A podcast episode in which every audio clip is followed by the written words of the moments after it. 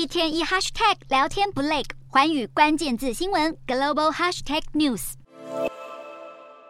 北京的一间儿童医院满满都是人，生病的小孩们等不到医师看诊，只能先躺在等候区的座椅上，可以看得出来医疗量能相当吃紧。中国先前才因为新冠疫情，各地医疗机构忙得不可开交。近日又有好几个省份开始出现 A 型流感扩散的问题，医师连忙提醒民众，如果有流感症状，应该尽速就医。根据北京疾控中心的疫情周报指出，二月十三日至十九日之间，A 型流感的病例数已经超过了新冠病毒感染病例。中国多地近期流感病例都大幅增加，包含天津、浙江、杭州等地都有中小学因为流感而停课。根据中国国家流感中心二月二十三日发表的最新一期流感监测周报，流感病毒检测阳性率比上周还要高，而染疫者当中高达百分之七十一为染上 H1N1 A 型流感。而在微博上，A 型流感相关的话题也在二十六日冲上了热搜的第一位。为了因应这一次的疫情，许多民众抢着购买成药备在家用。而其中被中国网友号称是神药的奥司他韦是最为抢手的抗病毒药物。有多家北京药局透露，由于很多人都到药局购买奥司他韦，导致处处都有断货的状况。一名医师指出，去年冬天流感可能是被新冠疫情掩盖，相对来说比较不明显。而新冠感染高峰期过后，流感立即肆虐，再次挑战中国的公卫体系。